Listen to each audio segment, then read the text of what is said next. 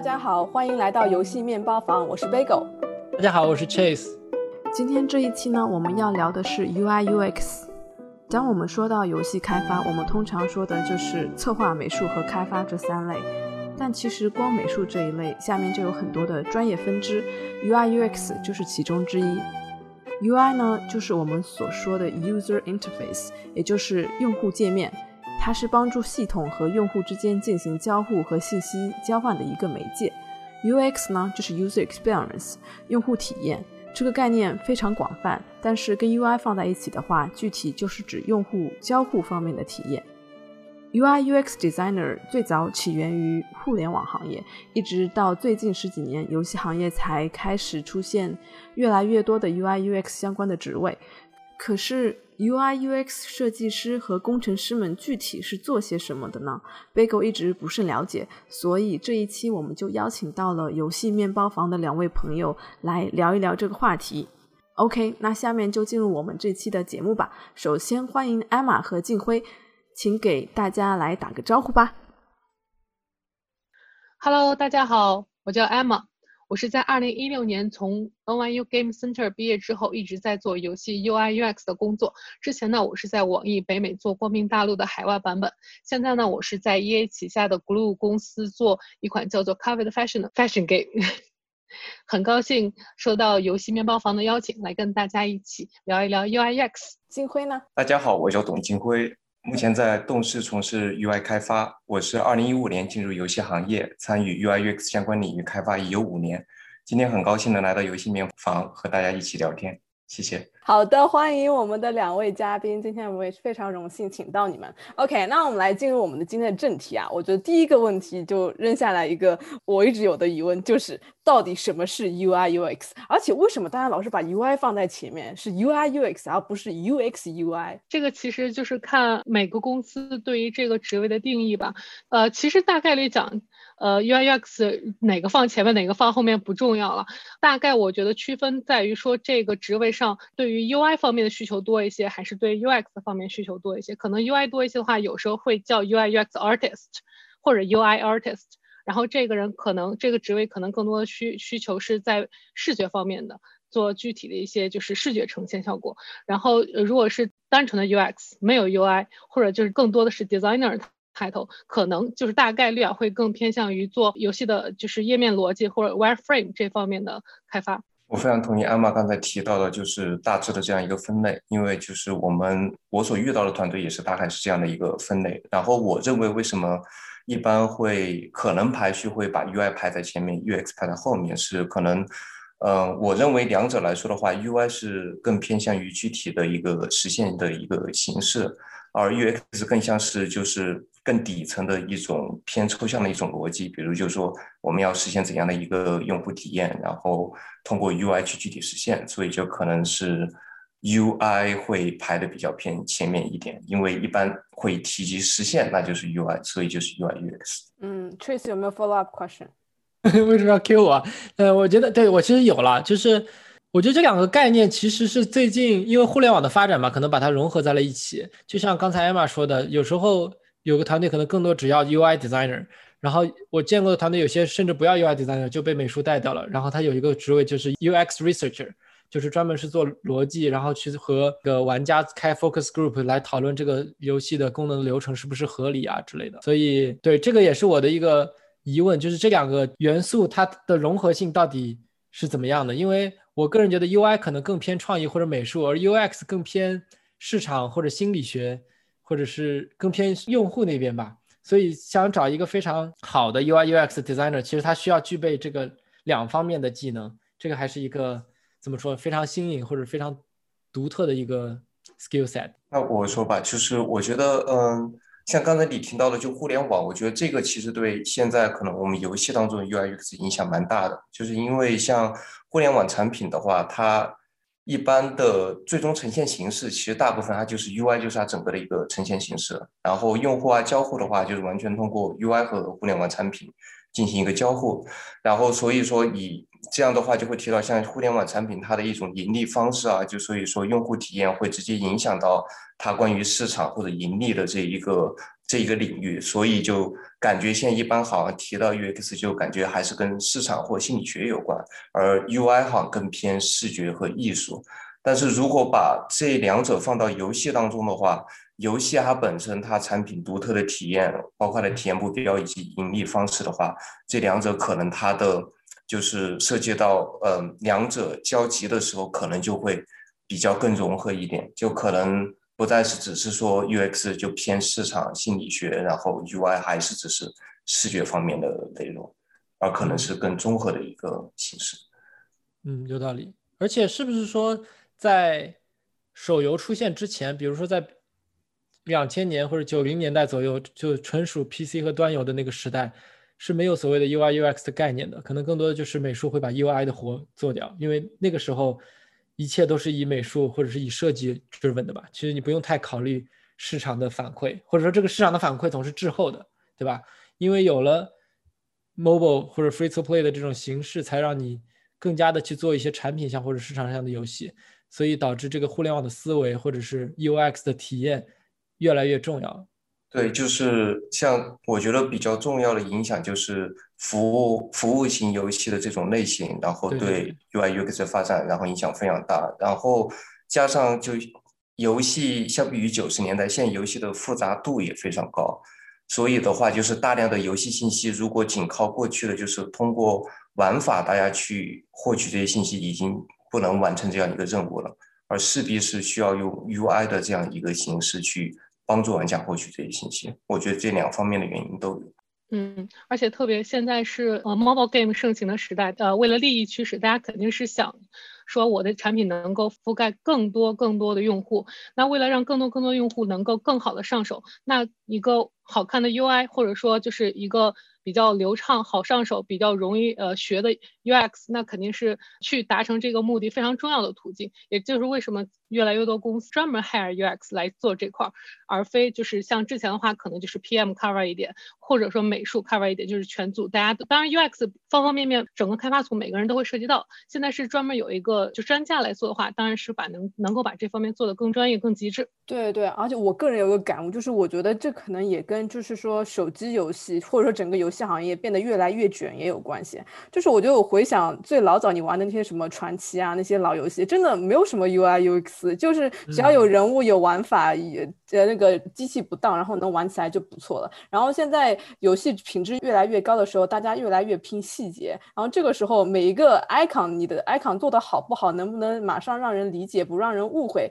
就这么一点小的细节都会让你。跟其他产品拉出差距，然后很多的细节叠加，就是就很重要。所以我就觉得说，大家越来越关注去抠这这些细的东西。所以就为什么要说已经要有专门的 UI UX designer，甚至是我听说有些大公司会会专门呃 hire 一个人，他专门做图标，他别的 UI 不做，只做图标，就是非常的嗯 specific，对吧？对，我觉得 b a g o 刚才你说那个特别有意思，就是比如说我们回想到九十年代、两千年代，我们玩游戏。比如传奇奇迹的时候，其实那些网游或者是那些 RPG 游戏吧，其实它的 UI 都一样，对吧？就所有的界面都差不多。其实你上手任何一款游戏，其实你会就是有很强的共鸣，你直接上去就知道怎么用了。大家好像有一套约定俗成的 UI 的解决方案。然后，但是因为现在因为手机游戏的，就像刚才跟艾玛说的，游戏的复杂性越来越高，但同时屏幕却越来越小，那这个中间的这个冲突就必须要一个非常有专业。专业技能的这一个 UI UX 的人专门去负责。对的，对的，非常有意思。然后我还有一个问题，就是我们今天请到这两位嘉宾，就是你们的 title 是是不一样，对不对？就是 Emma 的话，她更加偏向于 UI UX designer，然后金辉的话更加偏向于 engineer。然后我就很好奇，就是说你们的 title 不一样，是不是意味着你们的那个日常工作的 focus 也是不一样的？然后你们平时都会用一些什么样的软件来做自己的工作？那从流程上讲，我来先讲一下前期开发部分吧。呃，前期开发的话，肯定是就是公司大老板那边说 OK，我们今年目标是怎样的，然后 PM 会去说 OK，我那我要做 A B C D 几个 feature，然后 feature 具体怎么做，可能他会有个雏形想法，可能说也是以比较一个呃模糊的呃想法，然后这个时候我会加进来跟他一起头脑风暴，因为我就是呃更加偏视觉方面嘛，我可以非常快做一些 mock up，做一些呃。呃，图来出来，让他让这些就是想法更加就是能视觉化的呈现。那这样在基于这样一个步骤上之后，我们就开始跟我们的老大们来 pitch 这个 idea。然后老大说 OK，这个我们可行。然后我就会做更 high quality 的呃 mockup。然后这样在这个阶段把 flow 比较呃原始的 prototype 做出来之后，我们会跟 team 就是呃招来 engineer，招来 QA，他们来过一遍这个大概我们这个的 cost 是多少，能否执行，以及也是收集呃大家 feedback。来收集呃反馈的一个环节，如果这个过程也 pass 了，然后我就开始具体做，就是 OK，那我这个呃为了实现这个 feature，那我需要多少的工作量，在多少的屏幕，多少的就是那些 edge cases，然后做一些具体的 UI 控件，然后这个时候再具体写一些 spec 说明书，呃，然后交给 engineer 来具体实现。我就接着艾玛说的。就是因为是其实就是一个完整的一个流程，就是刚刚艾玛提到的，就是其实 engineer 的话，就是前期他唯一需要参与的就是验证一个可行性。就像刚刚艾玛说的，他如果是有一个想法的话，他如果想去进行一个大致的一个验证，他最开始的话就前期就比如最简单，嗯，当前的游戏系统能否大概能实现这样一个就是 idea？如果就是因为系统的一些原因有限的话，可能需要 engineer 在非常早期的时候。他就会嗯，就是验证说大半不行，那我们就可以在早期就把这个事情给确定，而不是要等到非常后期的时候，这个时候才发现系统没办法实现。所以个就是早期一个 engineer 会做的，然后在中后期的话，就是会先开始。嗯，通过和 designer 就是相互合作。当 designer 就是有一个比较清晰的一个像 wireframe，它做出来之后，包括一个流程啊或者系统一个介绍，然后 engineer 的话就会先做一个原型一个 prototype。然后这个第一个 prototype 第一版的话，主要就是功能上能达到实现就行，我们不会考虑就是美术视觉上的这种效果的实现，只是一种功能上的实现。然后之后的话，从第一版开始，我们每一次嗯完成一个版本，就会不断的和嗯 designer 然后进行一个迭代，然后来反复的去验证，就是说这个实现的最后的这个成果和最开始预期的这一个想达到的效果是。一致的，然后到最后的话，我们可以说啊，这个达到了一个很好的一个，嗯，我们最有预期的实现的一个质量一个版本的话，我们就可以说这个 feature 完成了。但另外的话，就是对于 engineer 来说的话，我们平时还会做一些像 UI 工具方面的一些工作。就是比如像一些 support，比如代表最简单的一些怎样的实现更好的二 D 动画，或者是怎样更好的就是让这个 tool 能，因为我们的 tool 是公司内部自己的工具，所以的话就是怎么能让工具能让 designer 或者是 artist 能更方便的使用，这也是就是我们平时需要去做的一些事情。哎，那我有个 follow up 快点，就是金坤，你刚刚说到你的工作有一部分是你要很早就参与到一个 UI use 的设计里面，最最初去的时候去看它能不能去实现，我就很好奇，你测什么能不能实现？嗯，比如说最简单的就是像主机开发，最简单就会涉及到一个代表方内存是否够用，因为像我们的话，我们不同的系统对于内存的嗯使用有个非常严格的一个限制。就是代表每个系统上限是多少，或者是怎么样，然后，所以我们当打比方说，我们想说一个系统，代表 UI 的系统能否实现，我们就会大概预估说它会不会占用太多的内存，然后如果占用太多的话，那我们能否通过优化能让它实现？然后如果优化都没办法实现，那有没有就是 Plan B？然后如果连 Plan B 都没有，那我们可能前期就可能说，可能这样一个系统很难实现，除非说你能给我们更多的资源。OK，I got。所以最主要就是对一个内存的一个一个测试。嗯，对，这是一个大头。然后其次的话，当然就还是引擎本身的可能会不会有一些就是限制，比如像有一些已有的功能没办法实现这个效果，那我们要开发新的功能的话，可能又会涉及到是否会花太长的时间，就是这一些也要进行一个预估。就比如说，虽然这个 feature 我们可以最终做出来，但是可能会花很长的时间。那这个情况能否接受？这些我们都需要前期要提前把这些事情给跟团队交流清楚，而不是只是说啊，我能实现，但是我最后给你说，你给我两三个月我才能实现，就不不能是这样，对。哇，那我我我觉得这个真的很神奇，因为可能是我自我自己是做 mobile 的，所以我不知道原来主机游戏，比如说对内存啊，还有对一些硬件，就是要求这么高。我感觉做 mobile，我们好像就是每次都是最后美术做出来了，然后 engineer improve 呃就是去 implement 的，然后都都没有什么问题，因为可能 mobile 比较简单，它就是它就是界面，所以我就很好奇主机游戏的呃你你你你 implement 系统的话，除了除了界面之外，是不是呃还有一些其他的元素也归在里面？会涉及到，主要就是涉及到就是系统的，就是因为像主机上我们很多，比如最简单的加载各种的那种资源的话，我们都都是需要用自己的这种，就是我们叫 streaming，然后加载系统去加载的，就不是说直接就可以 load in 到 memory 内存里面。然后这种的话，就我们就需要非常清楚的，就是知道，打比方说你的资源能否在你需要用的时候能被调用。然后就是会有一些比较复杂，因为会有很多个系统同时调用。比如最简单就是说，一个游戏如果要进行多人战斗，然后这个战斗要开始了，那当时的话会有地图的资源，然后还有武器的资源，然后包括 UI 的资源。那这个时候大家就会甚至细分，就是说，那什么资源会可能最先被玩家接触到？那我们是否要排个先后顺序？然后 UI 可能在什么时候才会被玩家接触到？那我们是否能？就是时间能稍微延后一点，或者是怎样，就这些很繁琐的问题都需要去解决。对，我们刚刚讲到说，呃，UI UX 的一个重要性，然后我就很好奇，就是说你们在做 UI UX 的时候，具体是怎样的一个执行的 workflow？然后。我最比较关心的是说，就是刚刚金辉讲到说你们会迭代，对不对？你怎么判断你的 UIX 做的好不好？然后你怎么来确定迭代的方向？说这个次我要迭代些什么东西？然后怎么让它变得越来越好？比如说，嗯，我们经常迭代会涉及的一个东西就是，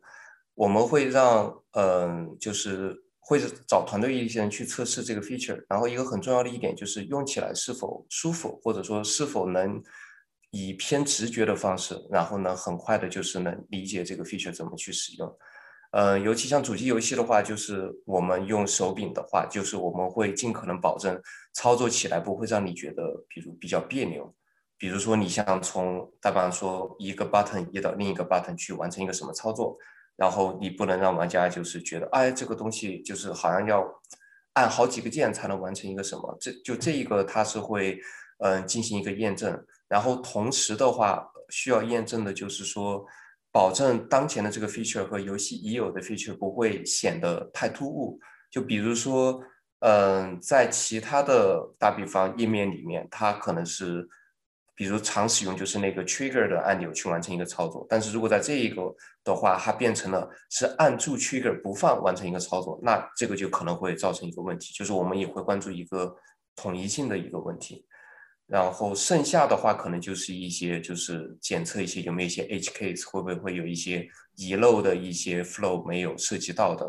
一些问题，然后防止我们就是没有顾及到，大概是这样一些。对，嗯，金辉，我问你个问题，那就是你刚才说的这些验证的方法或者是这个标准，其实在某种程度上来说是比较主观的，对吧？就比较对因人而异的，就这个。这个在团队中这么一个比较核心的决策权，就是到底这个所谓的舒不舒服是谁来定的呢？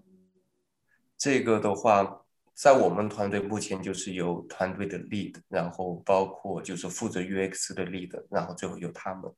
就是话语权的话，最后是主要是他们占的比较大。但是如果这个系统，它可能涉及的是其他方面，就比如说它可能涉及到玩法系统的一些，比如战斗系统的话，那可能玩法系统那边的例子，他们的就是最后的这个话语权也也非常重要，就整体是这样，就还是比较看看看人，的确是这样。对，我不知道艾玛，你这边那个就是 mobile 团队的话，会不会有不一样的这个方法论？呃，首先我们 marketing team 会一直在网上收集大家对这个游戏的 feedback，然后就收集一些关键词啊，收集一些就是大家玩家社区对于游戏目前产品就是开未来开发的需求。我们每周都会有个 list，说我们现在的 priority 是怎样的。其次呢，我们呃在前期设计的时候，一些比较重要的 feature，我们基本上都会做很多版本、很多方式来呈现同样一个 feature。然后这样的话，我们的 researcher team 就可以呃召集一些。特定类型的玩家来分别测试，做用户访谈，呃，然后 usability test，然后我们就我也会去到时候旁听说，哎，就是玩家对于这个 feature 反馈怎么样，他们是不是这个特定群体是不是真的需要这样的 feature，然后我们会之后再进行内部的讨论，觉得 OK，我们要不要上这个，以及就是呃这几个 feature 或者上的顺序是怎么样，那要不要砍某些功能，然后这是一个非常非常好用的方法，当然这个。相对呃呃，一般都还是用在比较大、相对大的 feature 上。小 feature 的话，还是更多的是内部的 expert 来做决定。像我的话，肯定是跟我的 lead 对更有力的来呃快速去做呃商量一下，快速做一些决定。嗯，两位基本上都讲到了，就是说有有一个环节是说把做出来东西先在内部团队测试，然后收集大家的反馈。然后就像 Cheese 刚刚讲到的，这个内部团队其实是一个比较 selected 的一个 group，收集反馈又是非常主观的。那我觉得主观。反馈就会有个问题，就有没有可能意见不一致？比如说，比如说这个 lead 觉得觉得这样设计好，另外一个 玩法的 lead 说，我觉得这个不是问题，我觉得这样设计好。那遇到这种情况的时候，就是说你们怎么找一个客观的方法来发现什么才是 choose，应该听谁的？那有一个基数的 lead 就好了呀。这么民主的吗？没有没有，大部分情况下是。我我我觉得大部分情况下还不是有那意见冲突那么大，可能最后有冲突的部分就是其实比较 manner 的那种 improvements，在这种情况下可能就是大家就开始 battle 一些哦，我有这样的例子，我有这样的 想法，其实。我不觉得这种这种冲突发生的时间特别多吧，因为大家在说意见的时候都会给出非常详细，我为什么会觉得这样选择选择更好，大家也有非常有同理心，会站在对方的角度想说，OK，那我觉得这样是可以的。以及很多时候，当我们没有办法做一个决定的时候，那肯定是团队中有相对较为强势的人呢，会说，OK，那我们先这样做，之后我们看一下他的表现，之后如果不行，我们再做一个修改，把这个并且把这个列入计划之中记录下来。那这样的话，双方其实都是一个比较满意。的，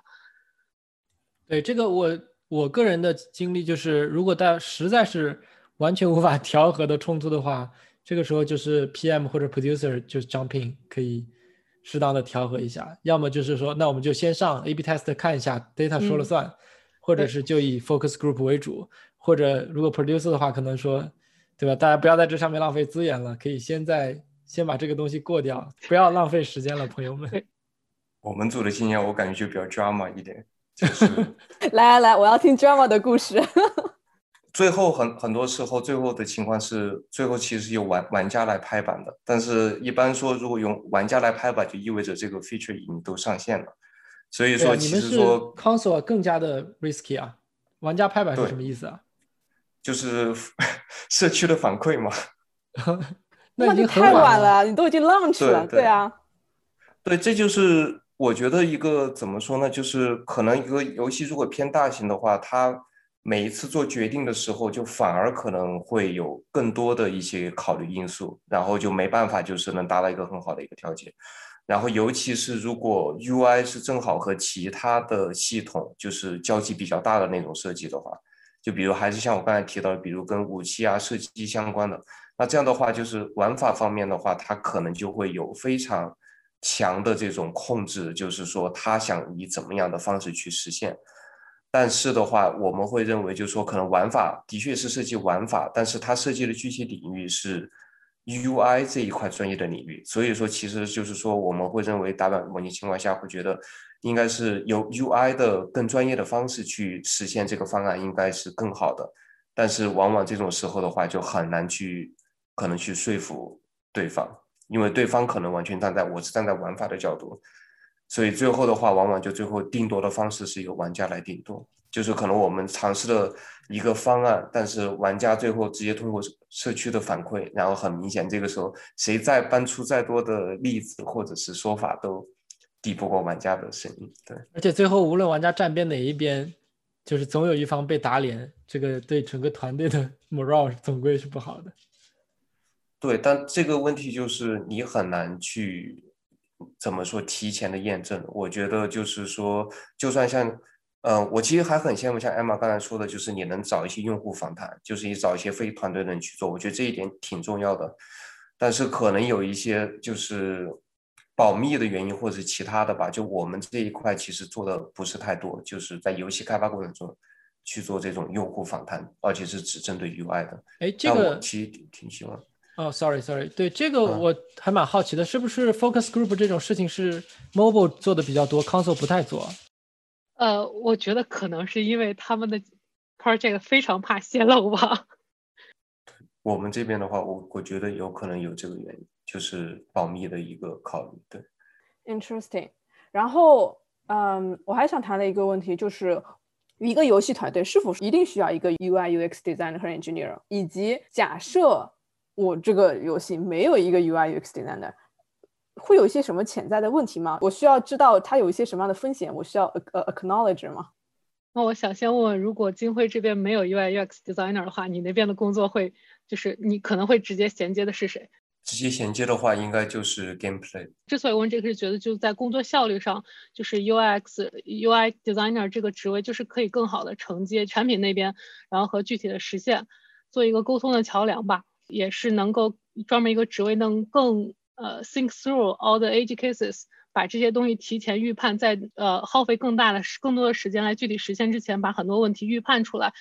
来避免整个团队的 cost 的增加，以及确实术业有专攻嘛。对于就是人是怎么 work 的，这个玩家是怎么想的，这些图形呃图像这些东西是呃信息传达是如何到玩家那边的，就是能够更有效率的，就是直接做呃更可能是对的选项，就是省去了非常多的麻烦。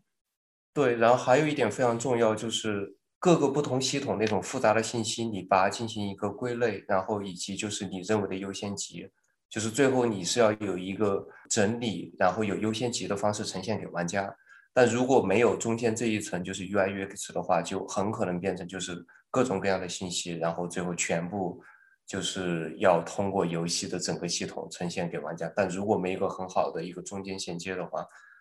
这这一个系统就可能会处于一种完全一个混乱的状态。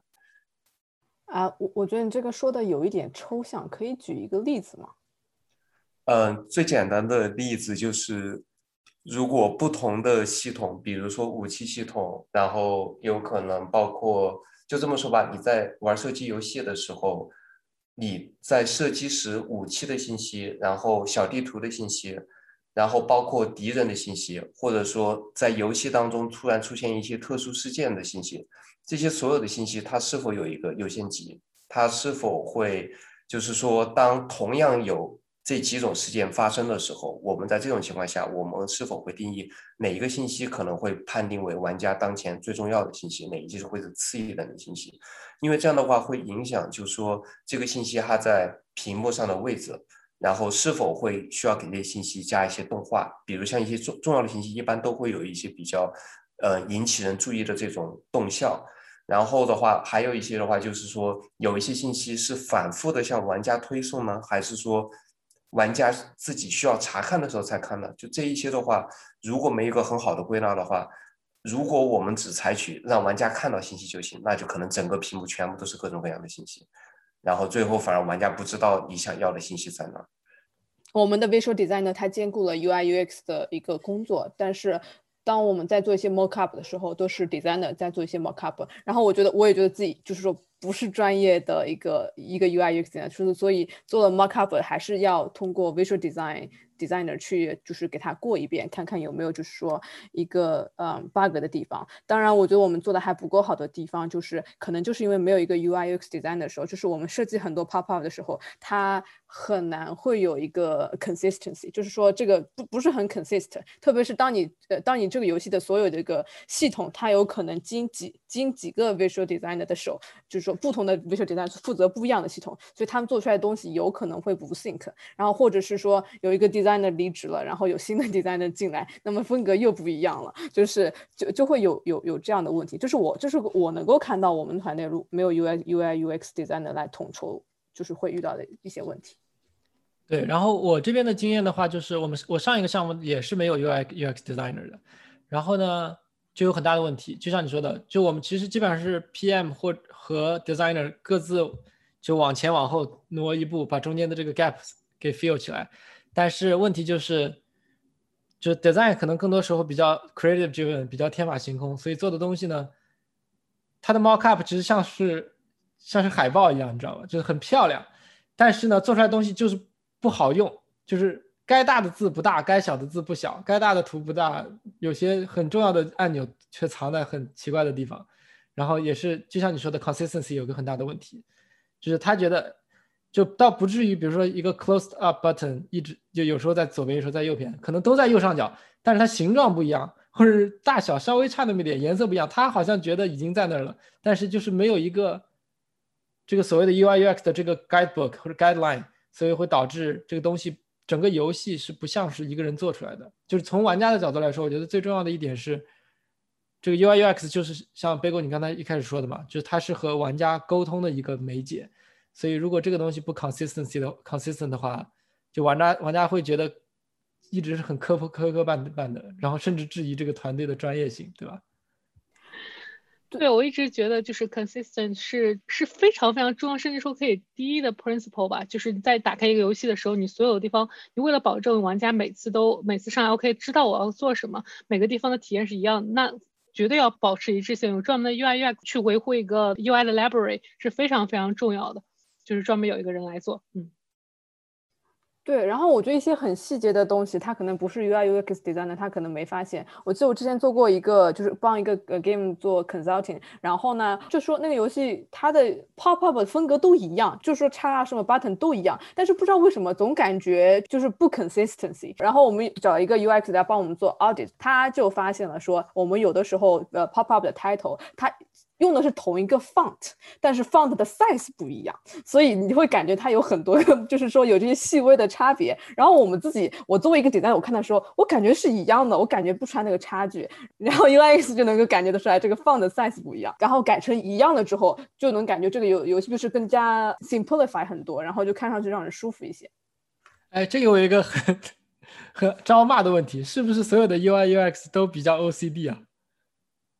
我反正感觉我现在就是对于文件夹命名，对于两个东西是不是平行对称，非常非常有执念。那你可不可以 share 一下你的电脑桌面给我看？开玩笑啊。但是我觉得这个是不是跟性格有关系了？就是作为一个好的 UX，是不是你要对很多事情会有非常强的整理能力，对吧？就是要 make everything organized。我看到的东西我会 organize。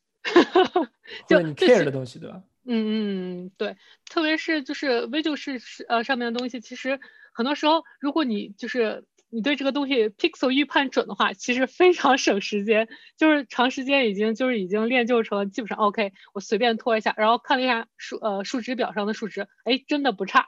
就是特别精准，特别引以为豪。这太强了，已经到了一腰，就是三斤就是三斤。我们这边这样说了一个标准，就是像素级别的精准，就是一个像素都不能差。对，嗯，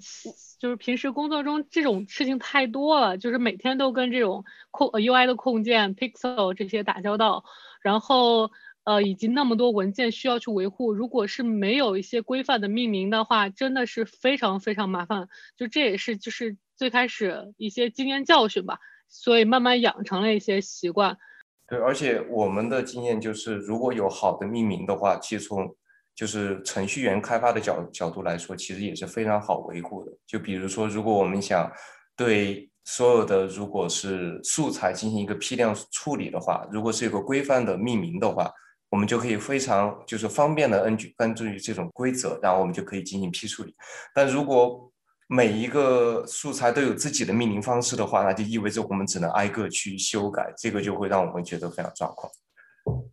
对，接入新项目，第一个除了就是看 UI 这方面所有的，就是这个游戏 UI 是就是 UI 整个系统是怎么 work 的以外，就是看所有文件的命名规范。哎，刚刚正好说到 UI UX，就是大家是不是都有 OCD，然后一些一些一些非常细节的一些问题。那正好引出我的下一个问题。你刚刚说到说看到一个文件规划，那可能是从后台，就是我们就是作为一个开发者，我们看到这些信息。但是如果是做作为前台，如果你是一个用户，你是一个玩家，当你在玩一些游戏的时候，你要怎么去品鉴、去鉴赏，说这个游戏的 UI UX 做的好不好呢？有没有一些就是方法，然后让我们去懂得如何呃品鉴这些游戏？有没有一些呃设计的案也可以分享，好的坏的都可以。那我先聊一下吧。就我觉得，如果是作为玩家的话，或者说就是说我们站在开发者，我们怎么去看一个 UI 开发的是否好？就刚才我有提到，就是在你使用的时候，你有没有觉得就是说你有一个非常大的一个学习的一个 budget？然后这个学习的 budget 既会指就是说你初上手，你去操作这些界面或使用功能，你是不是需要花很长的时间去理解？也包括就是说你隔了一段时间去玩这个游戏，你是否又需要花很长的时间去重温？就比如说，如果一个好的一个 UI 设计的话，就是它能比较好的就是设计出一个玩家如果需要交互的话，它可能是一个比较偏直觉的一种方式。比如像按键，就是它可能只需要按一个键就能去操作，还经常去按嗯需要交互的系统。比如像很多游戏中最常见的像小地图，一般来说的话，绝对就是说你只按一个键你就进入地图，但是偏偏会有一些游戏是需要进入菜单。然后再点小地图，你才能看到地图。这是一个就很简单的一个例子。然后其次的话，就是一些按键的组合，就是比如像我刚才也说，很多大型游戏它因为系统比较复杂，所以它就有可能会设计出一些你需要根据组合按键去完成一些特殊的操作。但这些组合按键的话，如果是比较违反，就是你直觉手指按着比较舒服的那种方式去设计的话，那就变成了你每次你隔一段时间的话，你就需要去重温，你就需要去看啊这个按键到底是怎么按的，有可能还要再把教程给看一遍，或者说最糟糕的就是你可能又需要把这些重新试一遍。这里我不得不说，就是我非常喜欢《荒原大镖客二》，但是它的很多按键就每次让我很抓狂，就是我每隔一段时间回来。我可能都需要重新去试一次，然后有时候就会变成明明只想拔枪，最后就变成了开枪，然后就直接被通缉，然后这就让我整个这个体验就是，尽管我对这游戏非常喜爱，然后但是我就能想象一些其他的玩家就很可能因为这些体验的缘故，他就放弃了去深入的去玩这个游戏，就是这样的情况就变成你玩法就算再好，但因为这个。中间玩家和玩法系统这个接口出现这样的一个问题，然后最后可能有些玩家就会就会放弃。对，我想说，呃，就是 UI UX，我一直觉得它都是一个翻译的呃角色吧，就是把游戏的玩法啊，就是这个就是游戏的乐趣，游戏怎么玩，就传递传递给玩家。首先，那首先肯定第一点最最重要的就是信息传达的准确性，就是非常希望，就也像金辉说，就是希望玩家完全上来就知道这个游戏怎么玩，就是不需要太多教学，第一次可以自己上手，甚至第二次过来，当然第二次也也就是减少那个 learn learning curve，可以非常快的 enjoy 这个 game，instead of 就是在。在这边就是疯狂的、疯狂的努力学习这款游戏，然后才能去享受这个游戏乐趣。然后其二呢，就是这个信息传递的。呃，效率性也像刚刚金辉说，就是一个东西，如果你一个一个步骤就可以完成的话，何必要就是更多的步骤让玩家来呃完成这个事情，以及更好的设计，就是能够预判玩家在某个场景特定环境中需要做什么事情。那比如说我在收集一个，我在完成一个任务的时候，那我是不是直接可以显示一个状态？我可以直接在这个状态栏上收领取我的礼物，而不是我要去收件箱，然后打开那封邮件，然后把礼物领取了。就是这个时候。就是大概是预判玩家预判，呃，也不说就是一个，呃，知道玩家在此时此刻需要什么。那我当我在买购买一件东西的时候，我没有钱了，然后这个时候是不是有一个充值页面能够让我就是马立马马上满足我现在需要做完成的动作？就是以玩家的呃玩家角度去出发思考，说我呃玩家现在需要什么？我觉得会是一个非常好的 UX。对我我非常同意。就我举另一个例子吧，就是像有些游戏。嗯，当玩家完成的大半是一个嗯战局之后，他会有一些新解锁的一些就是奖励嘛。但是有可能那些奖励还是涉及到玩家不同的这种装备。那玩家如果想去看这些新奖励的道具的话，他就需要可能挨个去看不同的这些菜单。但是如果这个时候你设计一个，就比如专门的就是一个菜单，嗯，就是显示你刚刚新被解锁的道具，那你可以直接进去去看。那在这种情况下，就会方便玩家节省玩家非常多的时间，然后或者就是说，还有一个最简单的，当然现在很多游戏也也有，就是说一键就是消除那种提示，就是说你有一些新道具，因为不然的话，总有一些就是提示，像很多互联网产品也有，就是有未读消息啊，游戏里面也有一些，你还有未解锁的道具没有看或者怎样。那至少你也可以提供一个他们一键的帮助，他们说我想把这些东西给清除掉，这些都是就是站在玩家的角度，尽可能方便他去完成一些操作，而不是说我提供功能给你了，然后玩家自己去摸索怎么去完成。刚刚想到一个小例子，就是很多游戏呃要购买物品数值比较大的时候，就是有些呃游戏是左右两个一个暗号，一一个加号一个减号，让你在疯狂摁无数下拿达来达到你想的数值。那这种时候除了用键盘，那其实还可以用一个就是滑动的按钮。这样你可以非常快速的选选择你想要的数值，当然这个是呃基于就是这个呃游戏的数值是多少嘛，就是这基于在这种情况下，那选择哪种交互方式更便捷的帮助玩家完成这个决定是非常重要的。还有就是效率性的话，那我觉得现在很多游戏都是界面非常非常繁乱，呃作为 UX 的话，一个非常重要的工作就是把它们以一个非常好的逻辑来把它们分门别类，这样的话就玩家可能就比如说。比如说皇室战争，它就是一二三四五五个 category。那你知道我要做社交，那我就知道去这个 tab 呃 tab 栏里面找所有功能，这是比较明确的。就是玩家有一个首先一个大的 category 比较明确的方向，然后我再有具体的信息，我再分门别类在下边去找，这样是一个比较效率的。所以很多一些效率问题都是可以归纳为没有很好的把相关品类呃 category 在一起。嗯，就 Emma，我这个可以提两个 follow up question 啊。第一个是关于你刚才说的那个加减号的问题，是因为我们之前之前我那个 Star Trek for X 的项目，就是在这个上面有切身的经历吧。就是我们当时在考虑，因为当时我们的资源，就比如说你要捐献资源或者是购买资源，呃，那个资源量可能都是百万、千万级别的，就是有很多千位、很很多个零。如果只让大家一个一个 点加减号是不可能的，就要么就是你完全没想到，要么就是就策划有病，对吧？所以。我们当时有两三种方案吧，其中一种是长按加号，它就自动啪跳到顶；还有一个就是像有一个那滑动条，刚你说的；还有一种就是旁边会加一个按钮，就是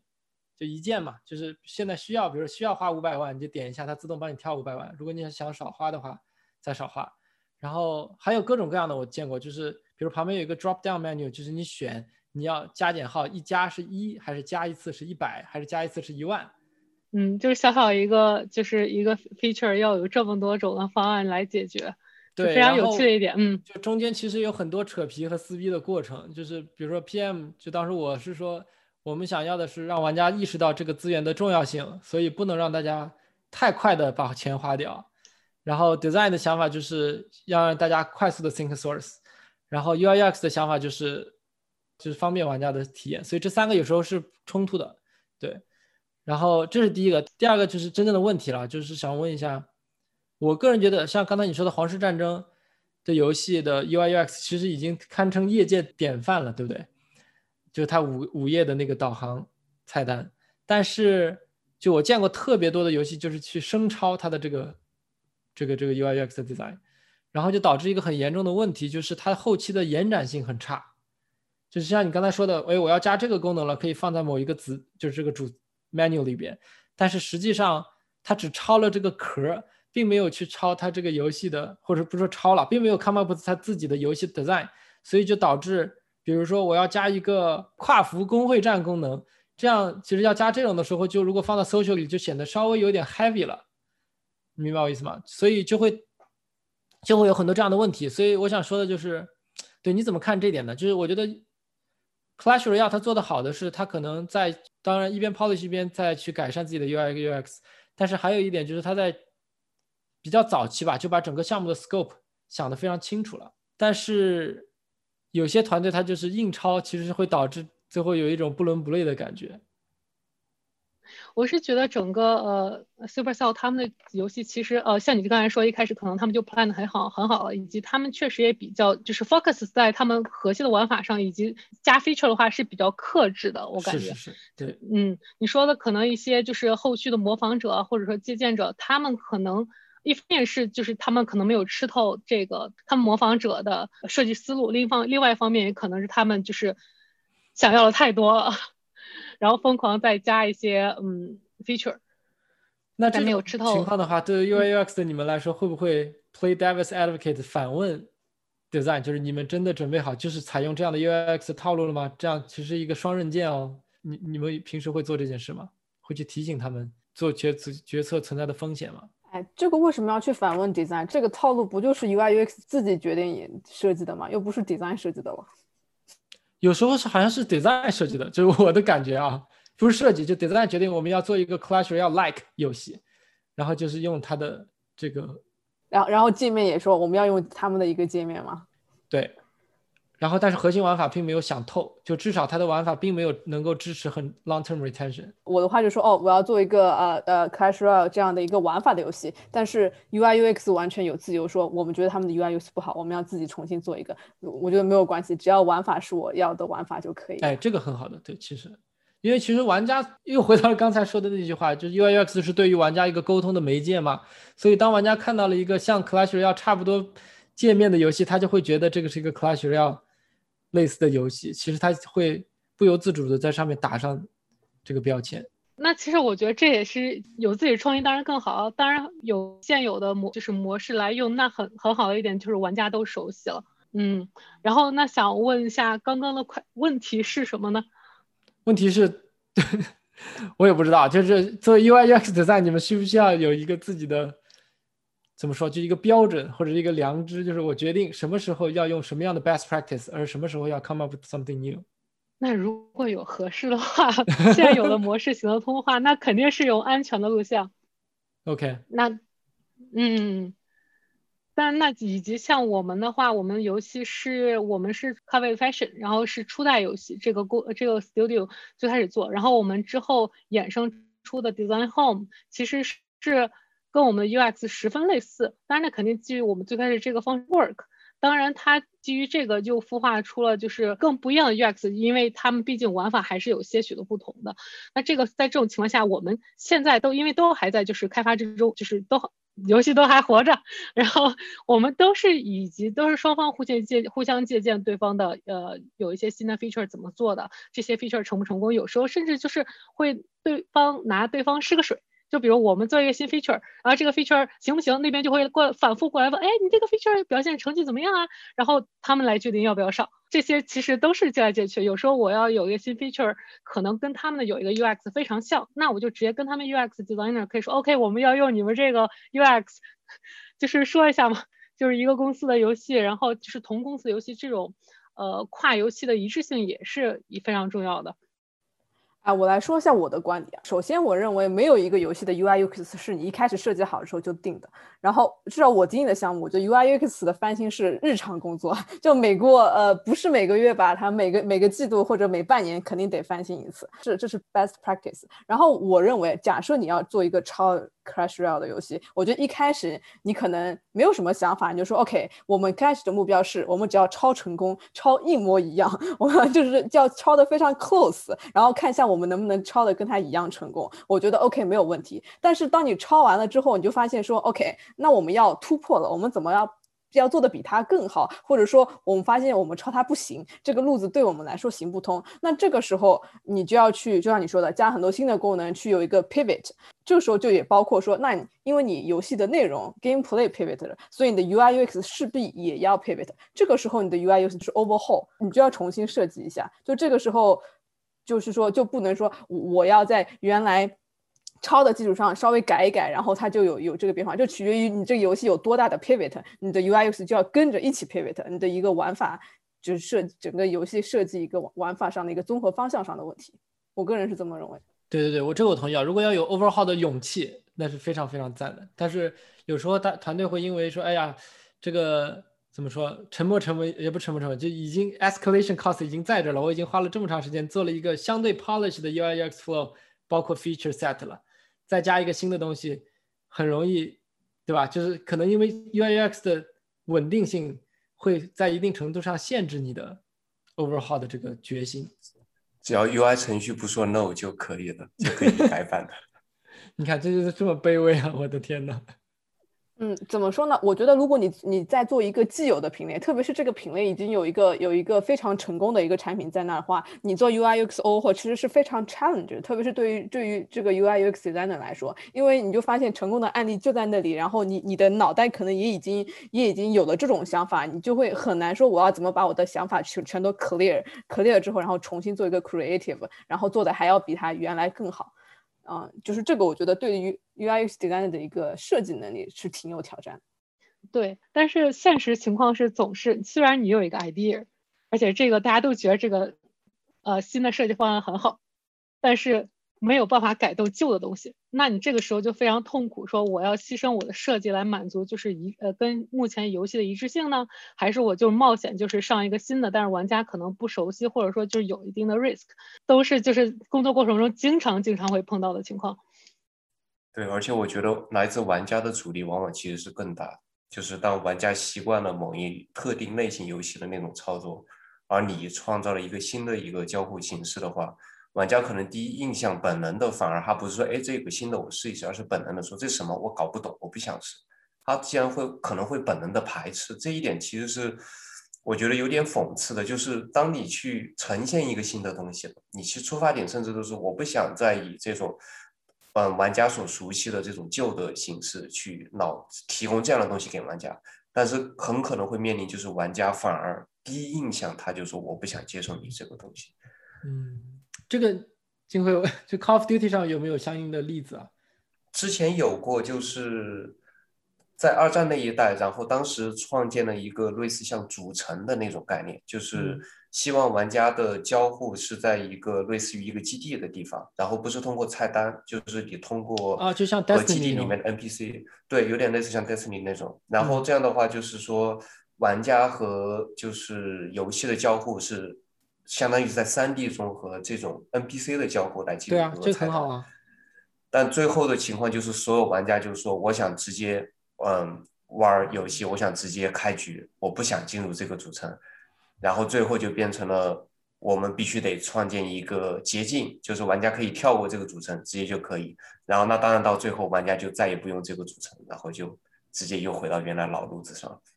哇，这个真的蛮讽刺的，因为你说这些玩家其实他们也玩过 Destiny，只不过因为 Call of Duty 之前没有这样的传统，对吧？他们就想 just jump right into the battlefield，就是这样而已。对他们就想直接开局，但我就严重怀疑，像这种情况如果放在一个呃新 IP 上面，对，有可能就完全 OK。我也是这么觉得。对，这个真的蛮讽刺的。这还是就验证了那句话：船大掉头难啊。真真是这样。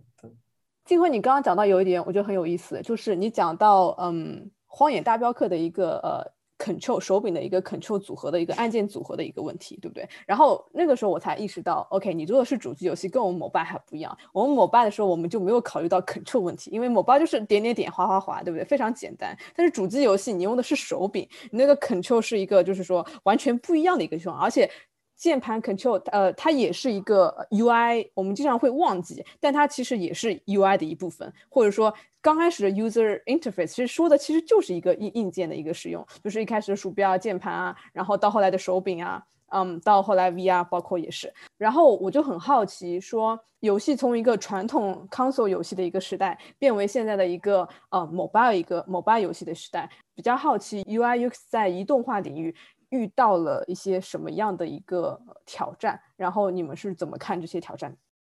我可能我觉得挑战的话，就是最常见的就是说，如果一个相同的一个游戏类型，如果想移植到就是说移动平台上，这个就是首先是最容易遇到的其中一个挑战。就比如像刚才提到的，屏幕大小可能跟主机包括 PC 可能完全不一样，然后还包括你像听到的就是。没有手柄，然后这就是通过手指操作。那手指操作的话，就可能面临就是没办法完成一些过于精细的操作，然后你可能会有些限制。那游戏的复杂度如果不进行优化的话，那是否就还是要呃按照这么一个复杂的方式呈现在手机游戏上？然后我觉得这一点的话，我目前的感觉，当然我对移动可能了解不会太多，但我目前的感觉就是好像还没有一个比较公认的一个标准，就是说怎么样把这一些，就如果说把一些比较复杂度比较高的游戏，呃，移植到移动平台上，用哪种方式能很好的解决这样的一些问题？但是我有看到过一些我比较喜欢的一些例子，就比如说像吃鸡手游上。他就改了一个很简单的一个操作，但是却整整嗯改变了就是整体的游戏体验。就是当他玩家在嗯吃鸡手游上要去收集物资的时候，然后吃鸡手游它会自动的，就是说如果地上有和你武器配套的，它就会自动帮你拾取。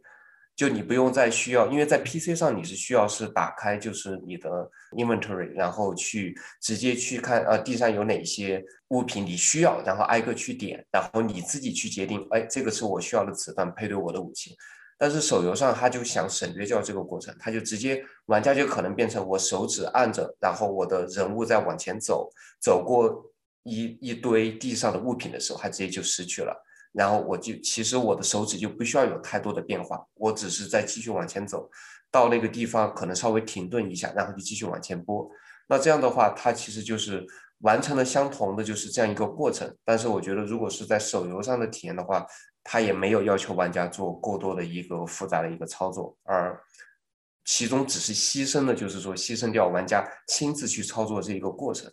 但这个过程，我觉得在整个这个体验里面，它并不是一个。就是没办法牺牲的一个过程，我觉得这个是我遇到的可能能想到一个比较好的一个案例吧。就是本身是一个主机 PC 的体验，然后它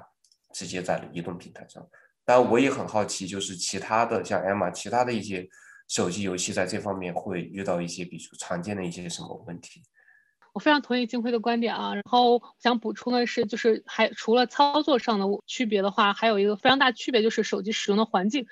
的多样性，就有可能我在地铁上，有可能就是我可能可以可能在任何地方，而 console 的话可能相对固定，我就是在客厅，我在一个比较呃相对不被打扰的环境中。那这种时候，一般你玩 console game 还是会。打开耳机去听声音，当然那个 mobile game 的话，手机游戏可能真的就是大部分情况下真的就是完全不能靠声音来给任何的呃辅助作用，可能这种时候就更需要就是依靠视觉效果来给任何的游戏信息。那既然提到动作类游戏，那射击类游戏，那我知道那个 Fortnite 其实各个平台都有版本嘛，然后我看到一些区别就是呃移动平台上它的那个。呃，箱子会做特殊的设计，就比如说做成金色，会让您的更能够识人识别出来，以及会有一些就是脚印，让能让你就是方便一些信息的识别，以及就是呃过来的子弹方向，这些都是可能就是给玩家更多的提示。相对呃大屏游戏而言，这我想到一些例子。哎，你刚刚在说这个时候，我突然想到一个问题，我很好奇你们俩怎么看虚拟手柄这个 UI 设计？因为我个人感觉，就是它刚出现在手机上的时候，我觉得非常的 bizarre。觉得你怎么直接把一个手柄给搬过来了？然后，可是你在手机上按这两个手柄的时候，感觉很奇怪，因为你并不能得到你在真实的手柄上的那种手感，那种你按下去，然后按键它会有有这种反馈。然后想说，他们怎么会想到说要把虚拟手柄放在手机上？我觉得是个 totally bad idea。但是后来我又看到说很多成功的游戏，比如说王者荣耀啊，然后原神啊，大家都在开始用虚拟摇杆或者虚拟手柄。我不知道。正式正式的名字是叫什么？我就觉得说，为什么大家会用这个设计？难道并没有更好的适合移动端的一个可以取代它的一个更好的设计方案吗？这个我可以先说一下，然后再等两位专家来 来补充啊。这个专有名词是叫 D-pad，因为我们现在做游戏就在用这个，就是 digital pad。然后我个人觉得，我也不知道来源是如何啊。我个人觉得可能是因为第一个就传承性吧，因为能够接受。D-pad 的游戏的这些类型的游戏都偏 hardcore 一点，所以它的玩家呢，应该大部分也不是 mobile only 的，所以他们其实在主机上面或者 PC 上已经有了很丰富的经验，所以与其这样，不如把这套就是把这套体验直接搬下来，这样他们可以直接就上手了，对吧？就对于他们来说，学习成本会非常低。然后还有一部分可能是为了兼顾跨平台的这种考虑吧。就王者荣耀虽然不是跨平台，但是比如说英雄联盟，它已经在那里。这个玩法已经在那了，然后原神的话是跨平台，所以它会兼顾这种考虑，包括吃鸡啊什么的，呃，Call of Duty 啊什么都会有这样的一个想法。我觉得可能两三五年前吧，还就是有低派的，但是整个的玩法还完全不是和端游一致的时候，就我记得那个时候，比如穿越火线啊那些射击游戏在手游上还是属于是那种掩体站起来打一下，虽然有低派的，但是操作非常的局限，就并不是这种很自由的来移动。可能在某种程度上也是受限于关卡设计和手机的 performance 的原因。当手机现在 performance 已经到达一定程度了以后，我觉得 D-pad 并不影响现在的操作吧。确实可能操作感和打击感没有真实的手柄来的那么爽，但是我个人是想不到什么更好的解决方案了。因为手柄毕竟啊不是 sorry，就是手机的话，毕竟这个操作非常局限嘛。就像你说，只有点按滑动。这些东西肯定是完不成之前的那些操作的，所以肯定还是要创造各种按键。那么 D-pad 可能还是一个比较好的解决方案。通常来讲的话，你用手机玩游戏很大的优势就是你是直接可以跟屏幕交互的，你可以跟屏幕间的物件啊，就是你点什么来触发什么东西。可是对于就是这种动作类游戏，需要呃就是非常多时间来控制方向移动的这些游戏的话，如果你是长时间屏幕滑动，这是其实比较累，以及因为手指的原因会你会遮盖掉你的人物，其实影响整个操作。所以现在我目前也能想到的是，就是用虚拟 controller 这样一个方式来解决，就是呃，嗯，就真的就是在屏幕上点击跟直接跟人物交互所产生的问题的一个解决方案吧。嗯，你说。我记得当时那个 Brawl Stars 上线的时候，它不是给你提供了两种方式嘛？你可以 switch between 那个 D-pad 还有就是点按的，对。然后我都试了一下，就是最后还是用了 D-pad。虽然我一开始觉得 D-pad 特别的，就像跟 Bagel 一样觉得，就觉得。很奇怪，对吧？但是后来发现那样表现会更好一些，毕竟你瞄的会更准一点。点点点的话会更会更慢，相对于同样用 D-pad 的玩家，你肯定打不过他。对，而且我觉得就这个解决方案，就是说对于玩家比较重要的，就是说玩家能界定你的输入是什么。就是因为如果你没有一个 D-pad 的话，你在屏幕上进行点击的话，尽管我们可能可以定义各种不同的操作代表不同的。就是说输入，但是玩家去进行这样操作的时候，首先他可能都不确定我这样操作是否是嗯对应我想完成的那一个就是反应，就是那个输出。但是如果是 D-pad 的话，那对于玩家只需要确定，哎，我手指按在这一个角落，这就是确定我早按在那儿了，那就是我想完成的一个输出。不然的话，就我觉得也很难去解决这样一个问题吧，就。毕竟你屏幕上你点击任何地方都可以视为你是对游戏进行了一个输入。对，我觉得你们说的我非常的满意，解决了我心中的疑惑。谢谢贝哥老师，谢谢谢谢呃三位嘉宾。关于 UI UX 在移动上的领域，还有一个就是一个嗯中美审美差异的问题。刚刚我们之前讲到说啊，游戏内容变得越来越多，UI 变得多么多么的复杂。可是我们又讲到说，Clash Royale 是一个做的。多么好的设计，非常的简洁，嗯，所以我们呃怎么看说中美文化它影响我们 UI UX 的设计？我我谈一下我的感受，就是我可能觉得更多的差异可能会来自于，其实反而是可能是最本源来自于语言本身，就是因为之前就是我在有去嗯。接触一些跟平面设计相关的一些就是内容，然后我发现一个比较有意思一点，就是说，嗯，像英文的话，它本身它只有二十六个字母嘛，二十六个字母相比于如果中文像你我们常用的几千个文字或者上万个文字，在英文里面，很多时候它字母本身它也可能会作为一个符号，它就是说它既是可能是它能完成一个就是传达意思的作用，但同时的话，可能也会成为符号，就视觉上的一部分。所以来说的话，就说，呃，你会看到很多平面设计里面，就是包括比如偏简洁的这种界面啊，或者是怎样，就是对于英文玩家来说，他们非常适应这样的设计，但是对于我觉得对于我们自己来说，我们从小首先使用中文，然后面对大量的一种字符，就是我们首先面对这种复杂的这种信息解读，我们是因为这个语言环境，我们就本身具备这样的一些能力。所以说，如果你看到一个界面，它就比如最简单的就是互联网产品里面，我们有弹幕，弹幕这个东西为什么在就是说西方的这种网站就很难实现，就是因为。语言的原因就是我们中文虽然字符很多，但因为字符多，所以你输出相同的意思不用太长的那种文字。但是你对于西方玩家，你如果完成同样的一个意思的话，可能句子会非常长。但是与此同时，它字母又非常简单。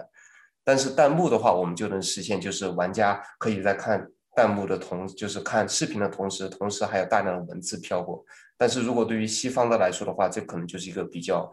繁杂的一个问题。就反正从我的。这个还蛮 inspire 我的，就是我以前一直以为弹幕在西方之所以没有流行起来，是因为这个亚文化的问题啊。但是你这么一说，其实确实是跟 localization 跟语言是有一定的关系。对，就是你基本上你不可能一个屏幕能可能装下一句话，但是中文弹幕一句话它是在一个屏幕长那个范围内你是能读完的，一般来说的话。有道理。然后就我的就整体我说这些，就我就感觉就可能这会造成首先审美上的一个差别，就可能首先来自于语言本身，它就已经造成我们在处理不同复杂度的信息就会有一些差异。那最后就会体现到 UI 的设计上，就是我们可能可以接受复杂非常复杂的这种 UI，但是可能这边西方它可能就会比较偏喜欢简洁或者简易风或者怎样。那换另外一个角度来说，是不是因为我们更多能够处理这种相对复杂的信息，所以导致就是不是 doesn't mean to offend 啊？就是 是不是觉得国内对 UI UX 没有那么重视？因为无论如何丢十个图标上去，反正就是一两个字都能够涵盖的内容，就所以会导致 UI UX 的这个标准相对低一些。我觉得。倒不一定说这会导致标准低，就是说我也知道现在就是像很多就是我们自己游戏公司，就是国内游戏公司对这个的要求也在逐步提高。我觉得这也是一个怎么说呢？就是嗯，逐步发展的一个过程吧。就是说，嗯，玩家可以具备这个处理复杂的能力，但是如果你有更好的设计，你何乐不为，对吧？就是对。这是挺神奇的，因为我刚刚是一直以为是审美的问题，我就想说，因为我以为是我们国人不太介意，就是信息 overwhelming，我一直以为是因为我们生活节奏很快，然后我们一直习惯于有很多信息 overwhelming，所以我们就不会介意说手机上游戏里信息也 overwhelming。然后在国外的话，我觉得大家都比较崇尚 simplicity，就好像。就像你看国外，就是穿衣服都是非常简洁的，T 恤一个颜色，或者说非常简洁的款式，非常简洁的颜色。刚开始我以为这是审美的问题，说实话，但是我觉得金慧这样的解释也挺有意思。我感觉跟整个就是不同文化，呃，就是不同国家，就是他们对于产品、互联网产品接触最开始的学习习惯也有原因吧。你看，其实中国的很多门户网站，或者说就是各大科技公司，他们做的一些呃网站啊或者 App 之类，他们其实非常倾向于把各种东西都放在一块儿，就是我这个也要，那个也要有，我要把所有用户呃让用户在我平台上把所有的事情都做，是一个非常就是呃复杂的一个呃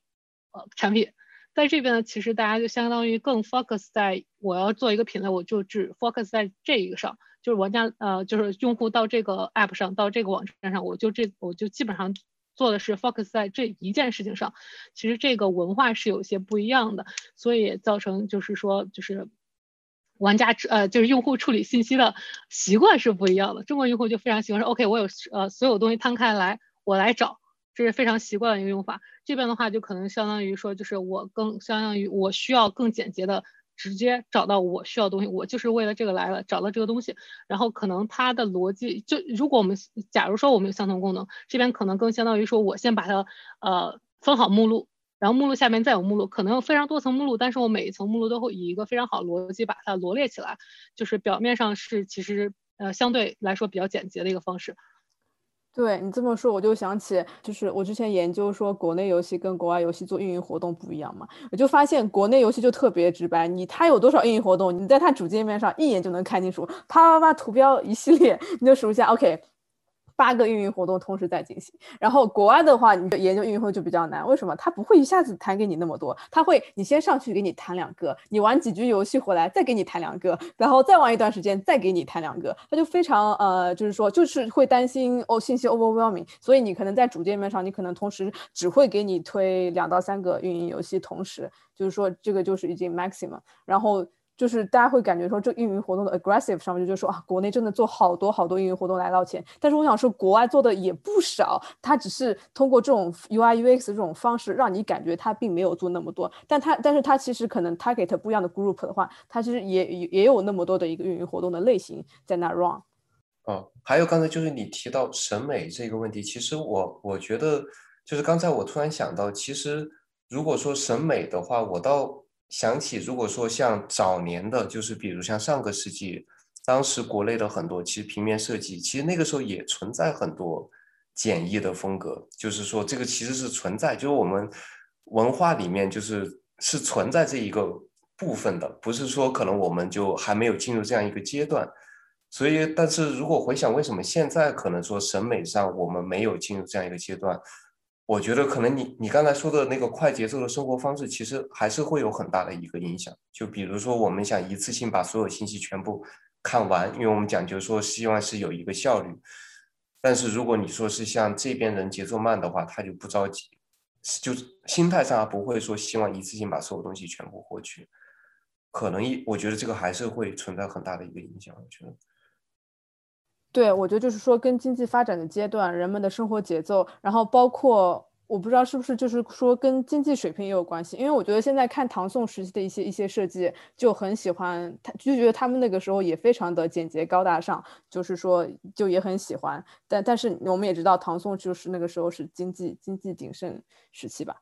Anyway，然后正好讲到说一个 UI UX 的变化，然后最近两年，我们就会发现说。就好多国内的游戏现在出海越来越获得成功了。OK，我我想我我想先抛话题。我我的问题就是，大家觉得 UI UX 的本地化对于一个游戏，它呃国内的游戏出海成功，到底是不是有着非常重要的一个作用？因为我们之前前几年我们会看到说，国内一些比较火的一些游戏产品，他们想要出海，但是在北美就是一直会水土不服，不能获得像国内那么好的成绩。然后呃很多很多文章就会说，可能会是因为欧美文化差异。所以他们要把王者荣耀里面所有的英雄都按照美国人的美国人的审美重新画一遍，然后 UI 也要画的非常的简洁，然后呃要符合呃就是说本地人的一个审美。但是我们又发现近两年。在 北美市场获得成功的这些游戏，他们在内容或者 UI UI 上并没有跟他们在国内发的版本有很大的区别。比如说《原神》，比如说啊 l i n u x 的一些一些游戏，我们都知道非常成功。所以这个问题就是说，大家觉得 UI UX 本地化是不是一个伪伪问题？其实跟这个游戏能不能出海成功并没有太大关系。那个你挖坑，我先跳一下好吧，然后艾玛再跳下来。我先跳进这个，我我可能更多从产品的角度来说一下。我个人觉得，首先答案是一定是的，就 UI UX 的重要性是非常非常非常非常高的。王者荣耀之所以在海外没有获得成功，我觉得可能不是 UI UX 的问题吧，就还有各种运营各方面的问题。因为你可以看，比如说 Mobile Legends 在海外就非常成功，但其实 UI UX 是一样的嘛。然后。新的那个 Wild Rift 应该也还不错，所以应该不太算是 UI UX 问题。但是原神绝对就可以再吹一波原神，这个确实是做的很好。就我们可以比一下原神和其他的 MMORPG，就它的设计是有本质的区别的。所以这点就它真的是简洁化、PC 化、端游化了很多，这点可以让欧美的玩家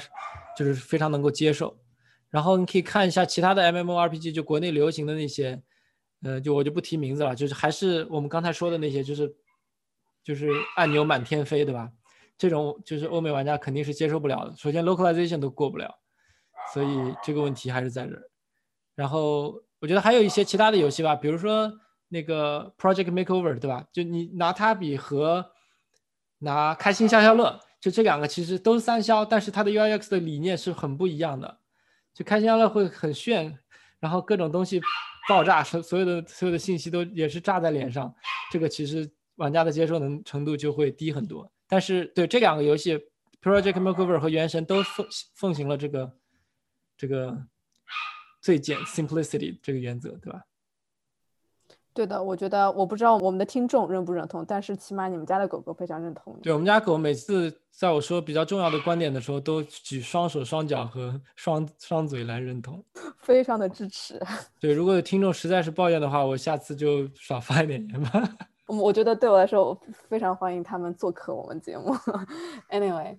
就是关于国内游戏出海的话，呃，UUX 是至关重要的作用，以及之前说到，呃，说到就是伪命题这个事情的话，我觉得。其实我想说，原神包括 Project Makeover 以及万国觉醒在这边造成的这样的现在现在的成绩，一我觉得首先一部分大家很大家可能就是出海游戏第一方面就想说那符不符合对对方的文化，就比如说呃那个叫什么王者荣耀在这边做了非常多的角色的换肤，那我觉得这个是非常 make sense 的。其实万国觉醒和原神他们都没有特别强的地域性，当然万国觉醒做了各国的首领，各国的文化元素，这个其实。相当于就是呃比较 in general 的一个呃文化皮肤，然后关于伪命题的话，它不是一个伪命题，各国都有各国的 policy 嘛。其实当然中国的 policy 对于游戏的呃这种 localization 的 policy 其实是比较多的，美国相对就是对于暴力血腥这些的要求肯定是较为宽松。然后 UI UX 的话，我觉得之之前也聊到关于玩家的接受度这个问题。那如果是比如说这边一个比较新的 market，可能这个品类没有。那如果中国现在有一个比较做的完整完善的游戏引进过来，那新的有新的玩家接受新的玩法，那肯定是接受度是比呃就是大家重新学习学习这样的 UI UX，就是是一个全新的开始嘛。然后相对于就是如果这边已有的玩法或者说已有的操作，然后新来的。UI UX 跟它严重不符，那玩家需要觉得 OK，那这个游戏好像跟我想的不一样，有这有一个呃之前的 mindset 的话，可能会有一些就是呃反作用吧，即使之新来的是更好一些的。我再我再稍微补充一点吧，就是我就从开发的角度，就是再说一下，就是这种本地化可能我们会遇到一些问题，就比如说。呃，我们可能一般理解本地化，就抛开文化方面，就是这一类的审美的问题。最简单的就是语言翻译的问题，可能我们往往认为就是有一个很好的一个本地化翻译团队就能把这些问题解决掉。但是实际上的话，有很多细节在其中都是需要去处理的。比如说，嗯，像有些概念在中文里面我们是很少触及，但在英文里面会经常触及。比如最简单的一个单词，它中间的字母的距离。会影响就一个单词，它是否让你觉得美观，或者说在哪些场合，就是让单词字母之间的距离变得越开，然后你会觉得这个场合是越好看。但是，一般在中文的话，我们会很少遇见，就是说非要在字与字之间加这种空格。然后让它形成一个风格或者怎样，我们一般不会出现这样的情况。那再举例，就比如最简单的，就还有包括什么时候、哪些情况下字母是需要用完全大写，哪些情况下是小写，哪些情况下就是首字母必须是大写，就诸如此类的话，它其实都就像我刚才有提到，就是英文它有时候它字母本身也会作为一个符号，作为一个视觉本身，然后让你觉得哎这样看着很舒服，而不仅仅只是一个示意。但反过来延伸一点，也就是我也希望，就是说能看到更多的，就是我们国内的游戏，比如说像中文字体上，我们能有更多的字库，能希望能有更多的团队去做这样一个事情。因为毕竟中文字库就是成本相比英文会大很多，这也是我们能在英文就是你能看到各种各样的字体，有各种各样的字体可供选择。但是对于大部分我们中国的游戏来说的话，能选择的字体也非常有限。然后这就是可能就本地化这方面，我觉得一些在开发过程中，我们可能还需要更多的去学习，更多的去投入精力的一些一些事物。对，对对。我们聊了这么多，然后我想说，假设我们听众中有有有学生啊，或者说以后准备进入游戏行业的人啊，听了我们节目之后，发现哎，自己对 UI UX 方面非常感兴趣，然后啊，假设以后想想从事像两位这样的一个工作的话啊，我们觉得就是说，呃，他们可以做一些什么样的准备，然后可以给他们啊一些什么样的建议嘛？嗯，两位可以分别说一下，比如说 designer 和 engineer 这种不一样的分类，准备会不会是不一样的？skills 会不会不一样？那关于游戏 UI 绘制方面，我的建议就是，除了日常提升绘画技巧以外，就是多去看看市面上流行的游戏，他们的 UI 风格是怎么样的，去想一下他们为什么选择这种 UI 风格，多去思考一下，然后也勤加练习。关于 UX 方面的话，那基础的交互知识肯定是必要的。了解大脑是怎么 work 的，了解人和机器是如何互动的。然后平日的练习的话，呃，我非常推荐找一个同一个品类的游戏来横向对比这些游戏中某可能就某一个 feature，它这个游呃。游戏的互呃这个 feature 的互动是怎么就是交互是怎么做的？用白纸把它一页页去做 wireframe wireframe 画出来，这样一个有一个很好的对比练习，对对于设计的提升会非常大。然后呢，就是多做一些实战的项目。作为 UI UX designer 的很大一部分工作就是上下沟通，所以的话，我建议在做作品准备作品集的时候，不要是一个人说我想有个 idea，然后我就把就是 UI UX 这块做出来，最好是有跟小伙伴们合作，然后，呃，锻炼自己的。合作的技巧啊，沟通的技巧啊，这些在日后工工作中都是非常重要的。那不管是找 UI 的工作，UX 还是 UI UX 的工作，对方一定会在一个过程中让你来陈述你的作品。当当你陈述你的作品时，涉及到很多团队合作的方面的话，那肯定是一个非常好的加分项。以及说到作品集的话，想聊一点，就是说，呃，一定要勤加练习如何表达自己的作品，就是讲好一个故事，讲好为什么要做这个项目，这个过项目的迭代过程是怎么样的，我从中学到了什么，然后这个项目最终的结果是什么，这些东西都是要准备好，也是面试官非常看重的部分。嗯，作为程序的话，当然最基本的就还是最基础的编程能力，就比如说像基本的数据结构、基本的算法，然后最好的话就是还是你是有嗯计算机编程这样的一个背景，这是其一。然后对于 UI 这一个就是专门的领域来说的话，如果作为程序的话，可能会需要涉及就是包括基本的二 D 的动画、二 D 的渲染。这一类我们会日常涉及到，然后包括嗯工具的这样的一个开发，因为我们很多时候会使用自己的工具，或者是说给已有的工具开发一些插件去完成一些效果。那当然与此同时还需要就是比较强调就是我们日常工作中一种逻辑上的一种能力，就说虽然是感觉开发的是界面，然后开发的是好像是跟二 D 的相关的，嗯就是 feature，但是实际上的话，嗯会。常常涉及到和 gameplay 系统还有其他系统这样一个嗯逻辑上的一种交互，然后其实会非常考验，就是说整个 flow 当中对于不同的这种 edge case，然后缜密的这种逻辑去 cover 所有的这些情况，这个的话就是会在日常中会经常会磨练到。然后当然最后的话就是虽然作为 engineer，但是也需要一些基本的对于 UI 设计和 UX 这方面的一些基本的一些了解。比如说像 UI 当中经常涉及到的一些概念词，比如说像 User Experience，它的整个 Flow 会一般会涉及到哪些方面？这样的话，就是说你基本上大概对整个 UI 的这样一个开发流程和一个设计的流程有个基本的了解，并具备一定的这样的一个嗯扎实的一个编程能力。那这样的话就是比较适合去从事 UI 程序开发这方面的工作。哎，我想问一下，就是要做一个合格的 UI/UX，是不是需要有一定坚实的美术基础啊？呃，这个完全不一定，看这个岗位的需求。如果他不需要，就是做非常多的视觉方面的设计的话，那完全不需要。啊，当然，当然，美术的审美肯定是要有的，只是说动手实操的话，就是可能有些职位不需要那么强的背景。OK，但比如说，如果涉涉及到一些图标的设计啊，这些是不是需要有一定的美术基础？那如果工作岗位要求他需要绘制图标，那当然需要有美术的背景。如果说这个，就比如说可能有些公司的 title 只是 UX designer 的话，他可能大概率是不需要自己来做图标，这些可能有美术团队或者 UI artist 来跟他搭配。明白。嗯，那这样情况下他就，但是他肯定是需要有就是自己的一个想法，说哦，我大概需要什么类型的图标来表达什么样的一个想法，然后来写那个 requirements 给那个一二呃二 team 来做。当然，这种作为程序的话，有的话肯定是加分。就比如我遇到过有些程序，它就直接是通过写代码来驱动，直接生成动画，就是可以达到这样一个程度。对。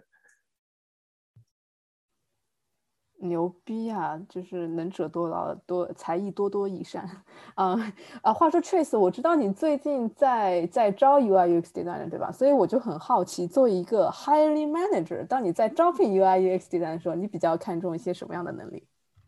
对，我觉得这也是看项目吧，也看就像刚才大家说的，也看项目，看看具体的要求。然后我个人的话，我可以说一下，generally speaking，就从一个产品经理或者团队的角度来说。我们可能更多希望 UI UX 这个人这个职位，首先是一个 self-driven 的这么一个人，就是他我我不想让 UI UX 屈服于 PM 或者设计，他要就是也就是我刚才一直在说，为什么就是 UI UX 需要有自己的主心骨，有一个非常明确的一个审美的方向或者是一个标准，然后他是一个制定标准并且推行这个标准的人，我觉得这个是比较重要的。然后牵扯到就相关的就是他要有一个非常。明确的审美，对游戏的理解，呃，这些很重要。然后，如果产品的品类比较，这个背景比较契合，然后对，就是美术功底，这个我之前觉得可能是比比较需要的吧。但是刚才两位嘉宾已经回答我了，我现在也是对比较同意刚才的说法，就是这方面的 hard skill 不是最最最重要的，但是最重要的是一个审美的审美的这个能力，还有创造这个这个这个视觉效果的视觉这个方向的这个能力，我觉得比较重要。对，然后更更还有一个比较重要的是，可能需要有一个玩家的心吧，这点是比较重要。这个我们之前也往期也聊过很多很多，就是到底需不需要玩游戏。但是我觉得 UI UX design，既然你做的东西是直接递在玩家的手上的话，可能还是需需要的。对于我个人来说。对，或者是说，呃，他对这个品类就真的很熟悉，就不不一定是说他自己玩的多，或者说他真的做了很多个这样的，对，可能真的做了很多个这样的项目的话，也是非常有帮助的。不需要他是这个，比如说做射击游戏，不是不需要他是一个射击游戏的高手，或者玩过特别多的射击游戏，但是他明显要知道作为一个射击游戏，手感是什么意思，什么样是让大家玩的爽，这个很重要。按照惯例，这次轮到 Chase 来问最后一个问题。哦，这个问题呢，因为我们提前没有跟两位嘉宾沟通过，所以如果两位嘉宾没有好好听我们往期的节目，很有可能被打得措手不及。那这个问题就是，你们最近在玩什么游戏呢？我最近在玩双人成行。哇，你看，这就是狗粮先撒一把。就是最近，因为我在想一些 casual game，呃，hyper casual game 的 idea，然后每次玩这个游戏，因为它的游戏玩法真的是非常非常丰富，一会儿一种，一会儿一种，就一直在让我就是 brainstorming。OK，我要就是 catch 这个 moment，这个时候的 experience 来做一个游戏，就是对我来说非常有趣。我会拿一个小本本去记一些 idea，然后对，非常非常非常有趣的游戏，非常推荐两个人一起玩。它的其实某一些核心的玩法，就某一些不同关卡的玩法，都可以单独拿下来做一个小的游戏来做。但是它其实特别的自信或者特别的 aggressive，把所有的东西都是融合在一个里面了。这其实也是，说实话断了其他 copycat 的去路啊。是，真的是整个整个游戏的信息，整个玩法变化太紧凑了，就是不断的有。非常新鲜感，特别是因为双人模式嘛，你会跟你的呃同伴有非常非常多的 interaction，就是真的非常适合嗯两个人一起玩，培养感情。哎，那我问你问题啊嘛，就是快速问一个问题啊，就是刚才我们有聊过啊，就是我们 UX 可能会是需要去让玩家在游玩的过程中培养对于某些功能或者操作的这个技能，对吧？但是双人成型的话，它又一直不断的在打破这个熟悉程度。或者刚刚培养起来的熟练度，这个你怎么看？嗯，可是我觉呃这样的话就涉及到就是我什么时候引呃就是来引进一个新的机制，就可能刚开始就是 learning curve 其实是就是它是最开始可能话就我呃我记得最最最开始是让你去一个教你一个就是往下蹲冲击的动作，让你打碎那个瓶子，这个是最基础，它是循序渐进的来。呃，一点点呃，引进一些新的机制，然后最后让你教你把它们组合起来用的。所以在这方面，我它的 learning curve 其实是，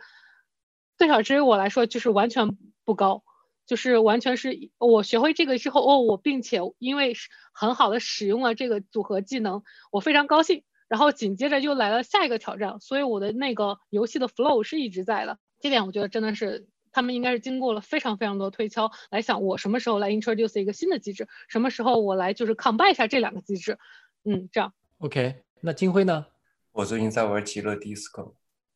哇塞！对，我因为之前一直有点拖，这游戏其实很早在玩，但是就一直因为各种原因没有玩完。然后最近的话，我其实比较。就是对游戏世界观的这种设定和架构很感兴趣，然后我就重温这个游戏，因为我觉得这是一个非常好的一个典范。然后与此同时的话，就我觉得这个游戏如果非要说 UI 方面的这种体验的话，然后我觉得这个游戏是比较神奇的，它很多时候有点给我感觉那种反其道而行。就比如什么叫反其道而行，就是。它很多体验有点类似于过去像文字游戏的那种体验，需要你利用这种想象力，然后去尽管它的游戏画面，比如你在游戏中跟一个人交谈，你在游戏中已经能看到那一个人，但是它就是用它的那种美术，让你不能看那个人看得非常清晰，只能看一个大概，然后在你对话的时候，他会描述这个人大致的长相，并且会用一个非常抽象的一个嗯 icon，然后作为这个人的一个头像。就是非常抽象的一个 icon，然后这个你会觉得多余吗？就是对吧？我已经看到他了，你又描述他的长相，我没有觉得多余，就是因为他这里的设定就是他故意让你看到了，但你不能看到细节，或者说那个人是背对着你，然后他给了你一个想象的空间。我觉得在目前就是很多游戏 UI 追求效率当前情况下，它这个反其道而行，就是对于我个人来说，我觉得是个非常奇特的一个体验。因为如果大部分游戏的话，肯定说我为什么还要用文字去传达那么多信息？我不能用更多的图片吗？我不能用，你知道，甚至是用视频吗？但是这个游戏大部分你的交互对象还是在文字，但是它却用了一些比较好，包括像图标，包括像它的文字，在你交互文字的时候，它会用人物的不同的那个技能和感官，然后来显示当前是哪一个系统正在发挥作用，然后来传达这一个文字。反正整体这一点来说，我觉得虽然感觉可能繁琐，但实际体验确实让你有很多的这种想象空间。能沉浸去。对，这个游戏其实也是最近几年来就是比较有特色、非常慢节奏的游戏。也是因为当时，我当时也是因为这个，就是听说文本量巨大，当时英文还没有中文的时候，我就非常犹豫，于是没有入坑。现在就是不是出了完全完整版嘛，就有中文，而且又有全程语音嘛，所以我就这也是我下下一款想要玩的游戏。所以对，挺好的。等我最近把 怪猎的龙先杀杀光以后，就马上玩《极乐 DISCO》。啊，我非常推荐这个游戏。嗯，很棒，两个都是非常棒的选择。OK，那么现在话筒再交还给贝狗吧。嗯，不错不错，我觉得呃，我两个游戏都都想玩。虽然第一个我可能先要看看你能不能联网 找到一个人陪我一起玩之类的。嗯，Anyway，我觉得今天真的非常高兴，请到两位来做我们嘉宾，然后我们聊了好多有意思的话题，我个人嗯 benefit a lot。然后非常非常感谢两位嘉宾，所以啊，谢谢两位来做客。谢谢 Emma，，谢谢金辉，多谢邀请。OK，那么我们这期就这样喽。好的，谢谢。好，大家拜拜，拜拜，拜拜。